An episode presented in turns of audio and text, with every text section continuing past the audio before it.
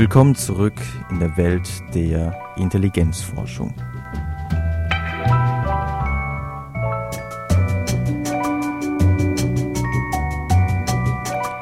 Der Einfluss der Umwelt Teil 2 oder Macht Schule intelligent?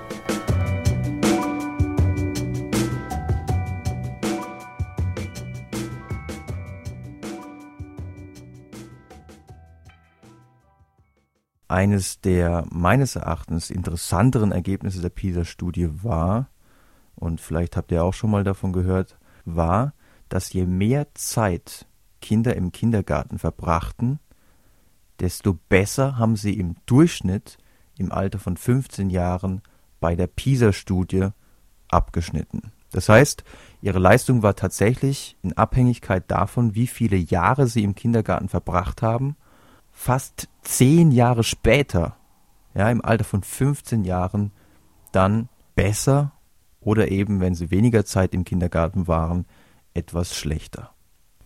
Und wenn man von diesem PISA-Ergebnis hört, dann liest man häufig die Formulierung, dass pro zusätzlichem Jahr im Kindergarten dann eine Verbesserung bzw. ein, ein besseres Abschneiden der, der Kinder im PISA-Test zu beobachten war. Leider wird aufgrund dieser Formulierung dieses Ergebnis manchmal falsch verstanden und deswegen ist das auch ein Grund, warum ich das hier als Einleitungsthema gewählt habe. Denn manch einer denkt jetzt, ja, wir müssen einfach die Kindergartenzeit verlängern und das Ganze auf Kosten der Schulzeit und dann werden unsere Kinder dann auch später, wenn sie mal ein bisschen älter sind, ganz hervorragende Leistungen abliefern. So ist es aber ganz und gar nicht zu verstehen, denn bei PISA wurde eben nicht verglichen, was passiert mit Kindern, die drei Jahre im Kindergarten sind im Vergleich zu Kindern, die eben vier, fünf Jahre im Kindergarten sind und dann deswegen kürzer in die Schule gegangen sind. Nein, das konnte man ja gar nicht vergleichen, weil es das gar nicht gibt, sondern bei PISA wurde eben verglichen, wie sieht es aus mit Kindern, die gar nicht in den Kindergarten gegangen sind, weil sie eben von ihren Eltern tagsüber betreut wurden oder von einem Elternteil, das ist viel häufiger der Fall, betreut wurden oder vielleicht waren sie auch tagsüber bei der Oma, bei einer Tante oder was auch immer. Und wie sieht es aus mit den Kindern, die gar nicht in den Kindergarten gegangen sind im Vergleich zu Kindern, die eben nur ein Jahr oder zwei Jahre beziehungsweise eben drei Jahre im Kindergarten gewesen sind? Und was dann rauskam, war wie gesagt dieser positive Effekt auf die Leistungen im Alter von 15 Jahren. Und das war auch gar kein allzu kleiner Effekt, sondern es ist wirklich ein ernstzunehmender Vorteil, den die Kinder, die eben länger im Kindergarten waren, haben im Vergleich zu den anderen. Bleibt die Frage, worauf ist dieser Effekt zurückzuführen? Ja, warum ist es anscheinend von Vorteil für Kinder, im Kindergarten zu sein im Vergleich zu anderen Kindern, die eben nicht oder nur deutlich kürzer in den Kindergarten geschickt wurden. Und auch wenn ich jetzt hier nur spekulieren kann, so erscheint es mir einleuchtend, dass es ähnlich ist wie in der letzten Episode, als wir den positiven Effekt der Kita besprochen haben, also einer guten Kita, einer qualitativ hochwertigen Kita. Letzten Endes ist es nämlich von großer Bedeutung, wie viel mit den Kindern gesprochen wird und im Kindergarten wird sowohl von Seiten der Erzieherinnen mit den Kindern gesprochen, aber auch die Kinder sprechen untereinander miteinander. Es gibt viele Konflikte und auch die fordern eine gewisse geistige Kapazität, geistige Flexibilität heraus und das ist alles wesentlich anspruchsvoller, wesentlich der geistigen Entwicklung anscheinend auch förderlicher, als jetzt zum Beispiel den Tag bei der Oma zu verbringen und dort vorm Fernseher zu sitzen. Und was hat es jetzt mit der Intelligenz zu tun? Mag sich jetzt der eine oder die andere von euch fragen. Soll doch um Intelligenz gehen in dieser Episode und nicht etwa um PISA-Ergebnisse. PISA hat doch Schulleistungstests durchgeführt. Also man hat geguckt, welchen, was, was haben die Kinder in der Schule gelernt? Ja, richtig. Aber, und jetzt wird es interessant, von manchen Forschern wird an PISA nicht zuletzt kritisiert, dass die Ergebnisse aus diesen Leistungstests letzten Endes eigentlich nur die Intelligenzverteilungen in den einzelnen Ländern wiedergeben würden. Und tatsächlich, wenn man sich die Durchschnittswerte der Intelligenz in den einzelnen Teilnehmerländern mal anguckt und dann sich die Reihenfolge des Abschneidens bei den PISA-Ergebnissen anguckt, dann findet man tatsächlich erstaunliche Übereinstimmungen, so dass man durchaus sagen kann, dass es einen recht hohen Zusammenhang gibt zwischen den Intelligenztestwerten der einzelnen Länder und den PISA-Ergebnissen in den einzelnen Ländern. Was natürlich, und wenn man das jetzt anders interpretiert, vielleicht auch ein Indiz dafür sein könnte, dass die Schule letzten Endes und das, was man in der Schule lernt, auch von großer Bedeutung sein könnte für die Intelligenz der Schüler. Denn wenn die PISA-Ergebnisse dann doch ein einigermaßen gutes Indiz dafür sein sollten, was die Kinder in der Schule gelernt haben, und die PISA-Ergebnisse sehr den Intelligenztestleistungen ähneln, dann könnte, das man, könnte man das wirklich so interpretieren, dass eben in der Schule das gelernt wird, was letztlich auch die Intelligenz ansteigen lässt.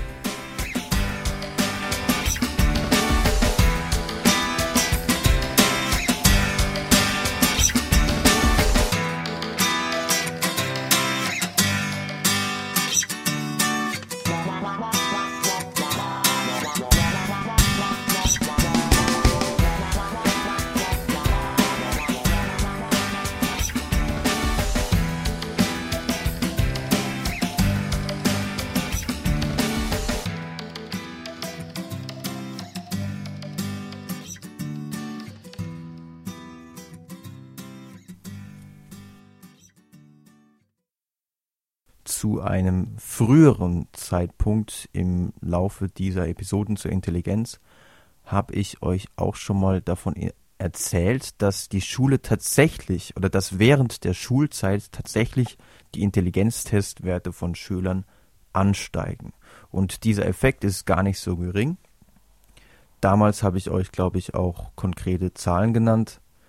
Pro Monat ist ein Intelligenzzuwachs von durchschnittlich knapp einem halben Punkt zu beobachten, was immerhin einem Intelligenzzuwachs von fünf bis sechs Punkten pro Schuljahr entspricht. Das ist durchaus nicht wenig. Jetzt könnte man natürlich sagen, hm, sind diese fünf bis sechs Punkte pro Schuljahr jetzt wirklich auf die Schule zurückzuführen? Ist es ein Effekt der Schule oder ist es einfach ein Effekt davon, dass die Kinder immer älter werden und es handelt sich letzten Endes nicht um einen Beschulungseffekt, sondern um einen Reifungsprozess. Also das Gehirn der Kinder reift einfach immer mehr heran, die Neuronen bzw. die Axonen, die Verbindungskabel zwischen den Nervenzellen werden immer besser myelinisiert und dass die diese Fettummantelung der Axonen von großer Bedeutung sind für die Informationsweiterleitungsgeschwindigkeit und diese Verarbeitungsgeschwindigkeit wiederum ganz entscheidend ist für das Arbeitsgedächtnis und das Arbeitsgedächtnis wiederum von ganz großer Bedeutung ist für das Lösen von Intelligenztests. Das haben wir ja auch schon kennengelernt. Von daher könnte dieser Effekt von fünf bis sechs Punkten pro Schuljahr einfach auf einen Reifungsprozess im Gehirn zurückzuführen sein.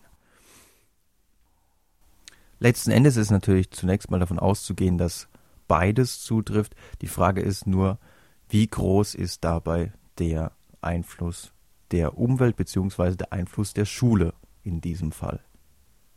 Und um dieser Frage auf den Grund zu gehen, schauen wir uns doch einfach mal die Studie an, von der ich diese konkrete Angabe von fünf bis sechs Punkten pro Schuljahr habe. Natürlich gibt es noch andere Studien und natürlich sind es nicht immer genau fünf bis sechs Punkte pro Schuljahr, aber Ich finde, die Studie von Merz und Kollegen aus dem Jahr 1985 hat einen sehr eleganten Ansatz gefunden, um auch gleichzeitig die Frage zu beantworten, ist der Zuwachs vor allem auf die Reifung des Gehirns zurückzuführen oder ist der Zuwachs vor allem auf die Beschulung zurückzuführen?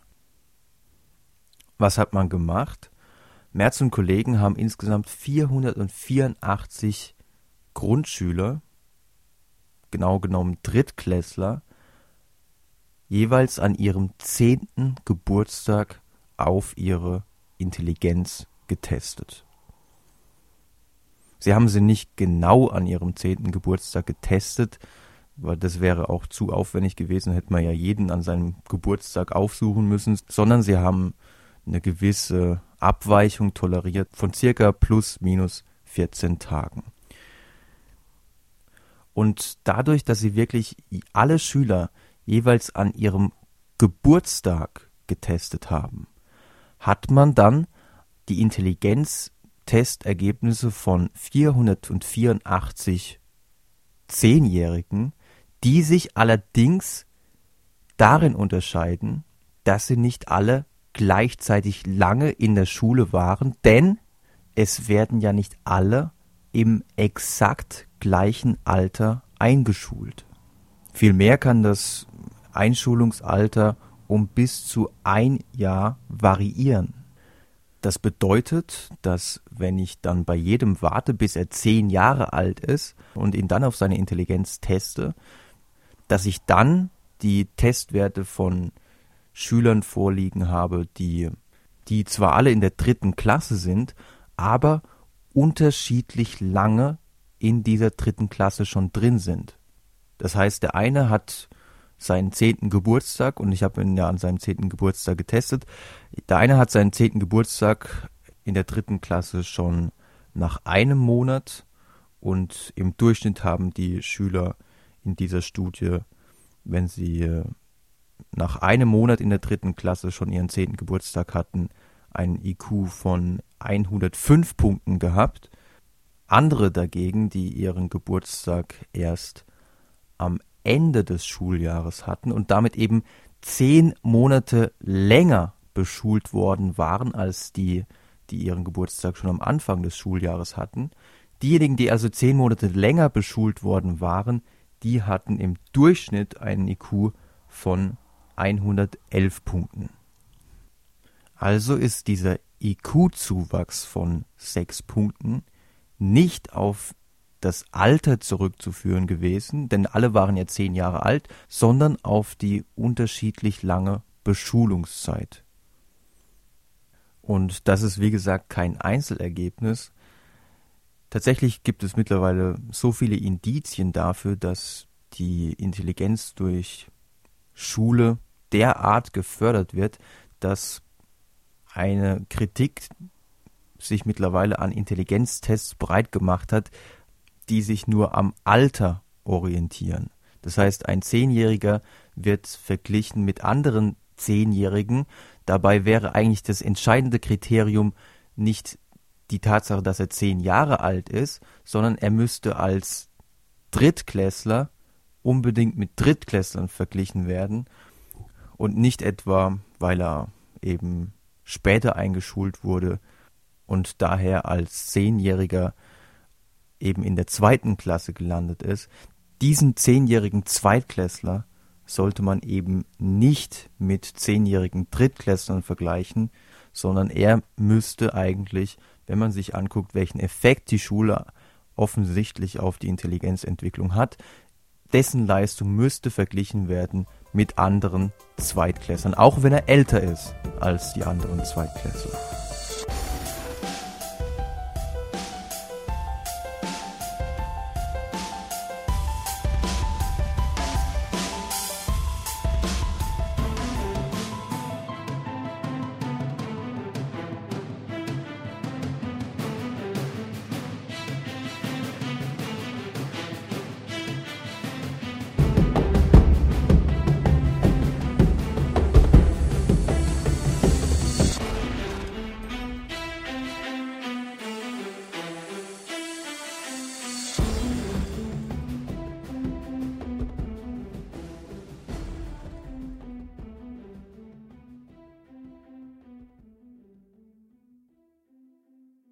Ähnlich wie zuvor beim Kindergarten, stellt sich natürlich die Frage, warum scheint die Schule einen positiven Effekt auf die Intelligenzentwicklung zu haben.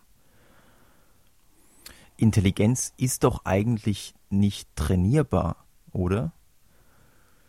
Auf die Frage muss man eigentlich antworten, in jungen Jahren ist sie durchaus trainierbar. Und zwar durch ein so aufwendiges kognitives Training, fünf Tage in der Woche, jeweils fast sechs Stunden, wie es die Schule bereithält. Ja? Und wenn das mit den Kindern durchgeführt wird, dann sind durchaus Zuwüchse in der Intelligenz zu erwarten. In, äh, Im Erwachsenenalter wiederum gestaltet sich das durchaus ein bisschen anders. Wie veränderbar die Intelligenz im Erwachsenenalter ist und ob es da irgendwelche mittlerweile neueren Ansätze gibt, darauf werden wir in einer der folgenden Episoden auf jeden Fall noch kommen. Zunächst nochmal zu der Frage, warum Beschulung die Intelligenz positiv beeinflusst. Und dazu muss man sagen, dass in der Schule durchaus einige Dinge gelernt werden, die man für das Bearbeiten von Intelligenztests auf jeden Fall gut gebrauchen kann. Zum Beispiel geht es in manchen Aufgaben darum, Zahlenreihen fortzusetzen. Also wenn ich euch jetzt zum Beispiel die Zahlenreihe geben würde, 2, 4, 6, 8, 10, ja, was wäre dann die nächste Zahl? 12 natürlich, ja, weil man immer plus 2 rechnen musste. Das ist jetzt natürlich die simpelste Form, aber wer jetzt die Grundrechenarten beherrscht, wer 2 plus 2 rechnen kann, ja, wer 4 plus 2 rechnen kann, der ist zum Beispiel jetzt bei dieser simplen Aufgabe klar im Vorteil. Ähnliches findet sich zum Beispiel auch im sprachlichen Bereich, zum Beispiel wenn es darum geht, sprachliche Analogien zu finden in einem Intelligenztest, wenn zum Beispiel gefragt wird, ein anderes Wort für kindisch. Und wer dann zum Beispiel Englischunterricht hatte, der weiß, dass es im Englischen das Wort Infant gibt. Und von daher kann er sich relativ einfach das Wort infantil herleiten. Und noch ein Beispiel. Selbst im Umgang mit abstrakten Figuren, also wo man es eigentlich gar nicht erwarten würde, oder beim Hantieren mit geometrischen Formen, kann es ein Vorteil sein, wenn man in der Schule beispielsweise gelernt hat, dass ein Rechteck sich aus zwei rechtwinkligen Dreiecken zusammensetzt. Aber neben solchen bereichsspezifischen Dingen, die man in der Schule lernt und die dann auch beim Lösen von Intelligenztestaufgaben von Vorteil sind, gibt es auch bereichsübergreifende Strategien, die in der Schule gelehrt und gelernt werden. Zum Beispiel wird in der Schule auch das schlussfolgernde Denken durch allerlei Aufgabenstellungen trainiert. Schlussfolgerndes Denken zum Beispiel kann man Leuten dann in einem Intelligenztest dann auch so ein Item geben wie jetzt äh, ganz vereinfacht, Tom gehört dem Stamm der Moiri an. Im Stamm der Moiri tragen alle rosa Socken und stimmt dann die Aussage, Tom trägt rosa Socken. Und das Interessante ist, in illiteraten Kulturen, also in Kulturen ohne Schule, wird manchmal von Antworten berichtet, dass die dann sagen, äh, Moment mal, ich kenne weder Tom und ich kenne weder den Stamm der Moiri. Wie soll ich also beurteilen, ob die Aussage, dass Tom rosa Socken trägt, richtig ist? Wer jedoch in die Schule gegangen ist, der kennt diesen Typus an Aufgaben und der weiß dann, was da eigentlich verlangt wird ähnlich interessant ist, dass man in illiteraten Kulturen auch nicht die Gedächtnisstrategie des kurzfristigen Wiederholens von Zahlen oder von Wörtern beobachten kann. Also wenn ich euch jetzt zum Beispiel sagen würde, merkt euch mal die Zahl 3, 4, 9, 2, 6, 8. Ja, wenn ich euch sagen würde, merkt euch das mal eine Minute lang, dann würdet ihr wahrscheinlich auf die Strategie zurückgreifen, sofern ihr jetzt keinen Stift habt oder sowas, um euch die Zahl aufzuschreiben, dann würdet ihr auf die Strategie zurückgreifen, euch das immer wieder innerlich vorzusagen und das Ganze eine Minute lang, damit ihr das, damit ihr euch das auch wirklich merken könnt. In illiteraten Kulturen kann man durchaus häufig beobachten, dass die nicht auf diese Strategie zurückgreifen. Und das ist nun mal wirklich eine simple Gedächtnisstrategie, die auch beim Lösen von Intelligenztests von großer Bedeutung sein kann. Wenn Kinder dagegen beschult werden, dann stellt sich schon ja in der zweiten, dritten Klasse, ohne dass man direkt darauf hinweisen muss, diese simple Gedächtnisstrategie von alleine ein. Die kommen also selber auf den Trichter, dass es für das Lösen von vielen dieser Aufgaben, die sie da bearbeiten müssen, absolut sinnvoll ist, diese simple Gedächtnisstrategie anzuwenden. Ein weiteres Indiz dafür, dass Schulen eine positive Wirkung auf die Intelligenzentwicklung haben, sind sogenannte Sommerlochstudien. Verbunden mit den Sommerlochstudien ist vor allem der Name des Forschers Stephen Cecchi. Ich hoffe, ich habe das richtig ausgesprochen der beobachten konnte, dass nach den Sommerferien, also nach den, in Deutschland sind es sechs Wochen, in manch anderen Ländern sind es noch mehr Wochen, dass nach den Wochen, wo keine Schule stattfand, die Intelligenztestwerte der Schüler stagnierten oder sogar leicht abfielen. Also in den anderen Monaten war im Durchschnitt immer ein leichter Anstieg zu beobachten, aber nach den Sommerferien haben im Durchschnitt die Kinder drei bis vier Punkte, ja, das ist auch nicht wenig, drei bis vier Punkte schlechter in den Intelligenztests abgeschnitten. Und dieser Effekt, also dass die Intelligenz in den Sommerferien quasi absackt, dieser Effekt war vor allem zu beobachten bei Kindern aus ärmeren Verhältnissen. Die Vermutung liegt nahe, dass es natürlich damit zu tun hat, dass die in den Sommerferien einfach nochmal, was die intellektuelle Weiterbildung angeht, nochmal wesentlich weniger gemacht haben als Kinder aus äh, Familien mit hohem sozioökonomischen Status, dass die einfach weniger gelesen haben, dass die einfach nach dem letzten Schultag sozusagen das Zeug in die Ecke gefeuert haben und dass die dann sich mehr vor den Fernseher gesetzt haben, mehr Computer gespielt haben und damit eben weniger, wie gesagt, sich intellektuell beschäftigt haben.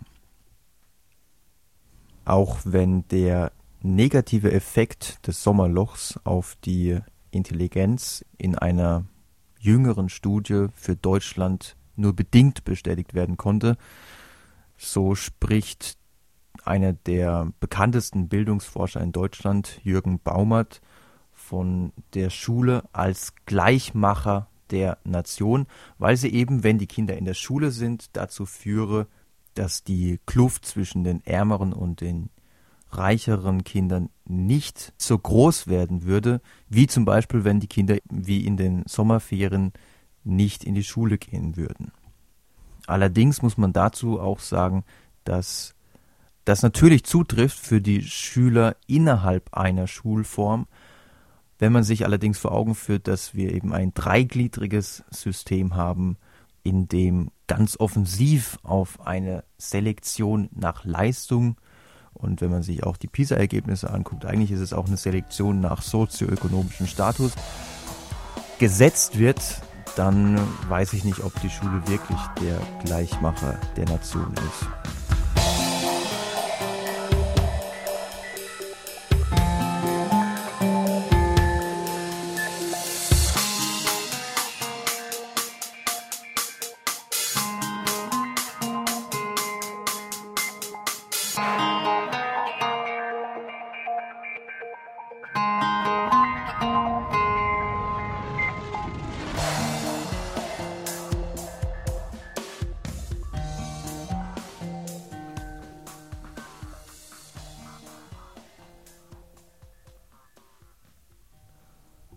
Zum Abschluss dieser Episode noch ein paar Worte zu der gerade schon angeklungenen Frage der Schulform. Macht es einen Unterschied für die Intelligenzentwicklung, ob ein Schüler das Gymnasium besucht oder ob er zum Beispiel die Hauptschule besucht hat? Dass natürlich die Eingangsintelligenz der Gymnasiasten im Durchschnitt wesentlich höher ist als die der Hauptschüler, ist klar. Die Frage ist nur, ob ihre Intelligenz durch das Gymnasium noch weiter gesteigert wird oder ob zum Beispiel die Intelligenz der ohnehin schon etwas schwächeren Hauptschüler durch die Hauptschule sogar noch abgeschwächt wird. Ja, das könnte man ja vielleicht auch vermuten. Und eine Studie, die sich dem Thema gewidmet hat, ist schon etwas älter, stammt aus dem Jahr 1982 und wurde von Langfeld Nagel durchgeführt. Und man hat in dieser Studie Viertklässler vor dem Übertritt in die weiterführende Schule Intelligenztests ausfüllen lassen. Acht Jahre später hatten von diesen Schülern 133 die Hauptschule durchlaufen und waren mittlerweile an der Berufsschule und 294 Schüler hatten das Gymnasium schon fast durchlaufen. Und zumindest in dieser Studie war damals das Ergebnis so, dass die Gymnasiasten ihre Intelligenzleistungen nochmal steigern konnten. Also wenn sie zum Beispiel zuvor im räumlichen Denken circa 105 Punkte im Durchschnitt erreicht hatten, erreichten sie jetzt im räumlichen Denken einen Wert von circa 114 Punkten. Also das war schon ein in manchen Dimensionen, also es war nicht in allen Dimensionen der Intelligenz so, dass sie einen Zuwachs zu verzeichnen hatten, aber in manchen ähm, Dimensionen der Intelligenz war das schon ein erstaunlicher Zuwachs. Also man könnte daraus schließen, dass das Gymnasium tatsächlich auch nochmal die ohnehin schon hohe Intelligenz der Gymnasiasten nochmal gefördert hatte. Bei den Hauptschülern gab es zumindest keinen zusätzlichen Abfall zu verzeichnen, aber zumindest in der Stichprobe aus dem Jahr 1982 gab es auch keinen Zuwachs zu verzeichnen. Das Ergebnis zeigt immerhin wiederum, dass die kognitive Stimulation, die man an unterschiedlichen Schulen bekommen kann, sich auf die Intelligenz auswirken kann, auch wenn man an der Stelle einschränkend sagen muss, dass bei einer neueren Studie, und zwar war das die Logikstudie, das ist wohl eine der größten Längsschnittstudien der vergangenen Jahre, zu der es auch unzählige Publikationen gibt. Wobei man auch sagen muss, dass bei dieser Logikstudie, also Logik steht für Longitudinalstudie zur Genese individueller Kompetenzen, wohl keine Hinweise darauf gefunden wurden, dass die Gymnasien die Gymnasiasten noch intelligenter machen würden und dass die Hauptschule die Hauptschüler weniger intelligent machen würde. Nichtsdestotrotz muss man natürlich auch sagen, dass die Lernraten, also das Anhäufen von Wissen, der Zugewinn an neuen Kompetenzen, man könnte auch sagen, das bereichsspezifische Wissen, das Wissen in Geschichte, in Sozialkunde, in Religion, in Deutsch, in Mathematik, also all jene bereichsspezifischen Inhalte werden natürlich am Gymnasium am stärksten gelernt und wie wichtig dieses bereichsspezifische Wissen ist, das habe ich ja an manchen Stellen schon angedeutet, werden wir aber im Laufe dieses Podcasts noch an sehr, sehr vielen Stellen hören und ich würde auch ganz klar sagen, es ist wichtiger, als die Intelligenz. Und das Schöne bei dem Vorwissen, beim bereichsspezifischen Wissen ist ja, dass man das auch wirklich wesentlich einfacher lernen kann als zum Beispiel die Intelligenz, für die anscheinend fünf Tage in der Woche, fünf bis sechs Stunden Unterricht notwendig sind, um wirklich gute Fortschritte zu machen. Und jetzt noch die Schlussbemerkung. Vielleicht hat sich der eine oder die andere von euch gewundert, warum wir in dieser Episode uns jetzt wirklich nur der Schule und der Frage nach der intelligenzförderlichen Wirkung der Schule gewidmet haben und warum wir nicht, wie in der letzten Episode von mir vollmündig versprochen, noch auf die Intelligenzentwicklung im Alter zu sprechen gekommen sind. Der Grund ist ganz einfach, dass es viel zu dicht geworden wäre. Die Episode wäre noch viel, viel länger geworden. Es wäre nicht machbar gewesen. Und die letzte Episode war ja schon relativ lang geworden. Von daher habe ich mir gedacht, wir gehen das doch lieber etwas langsamer und dafür sorgfältiger an. Und demzufolge wird es dann in der nächsten Episode um die Frage gehen. Ja, zunächst mal um die Frage, werden wir von Generation zu Generation immer intelligenter? Stichwort Flynn-Effekt.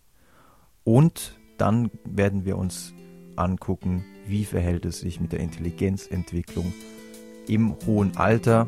Sind alle Bereiche der Intelligenz von dem Altersverfall betroffen und droht uns letzten Endes allen die Demenz oder können wir etwas dagegen machen?